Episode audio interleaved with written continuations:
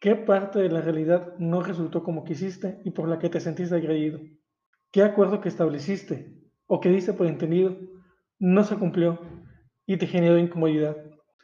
Quizá tú también fuiste educado para no mostrar ira, para no perder el control. Y es verdad, la vida tiene que ver con el control.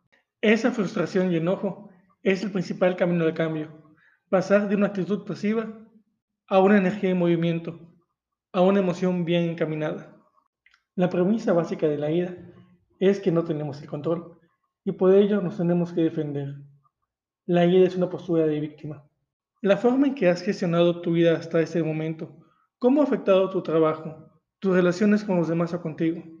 Otra pregunta interesante sería, ¿qué historias te decides contar que generan esta ira?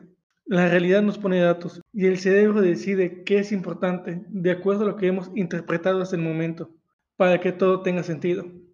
La historia que me estoy contando es que probablemente es infiel, porque para mí es importante el tiempo que pase con mi pareja en relación con otras personas, más que la calidad del tiempo que pase con ella. Vamos a observar objetivamente qué pensamiento la atrae a nosotros.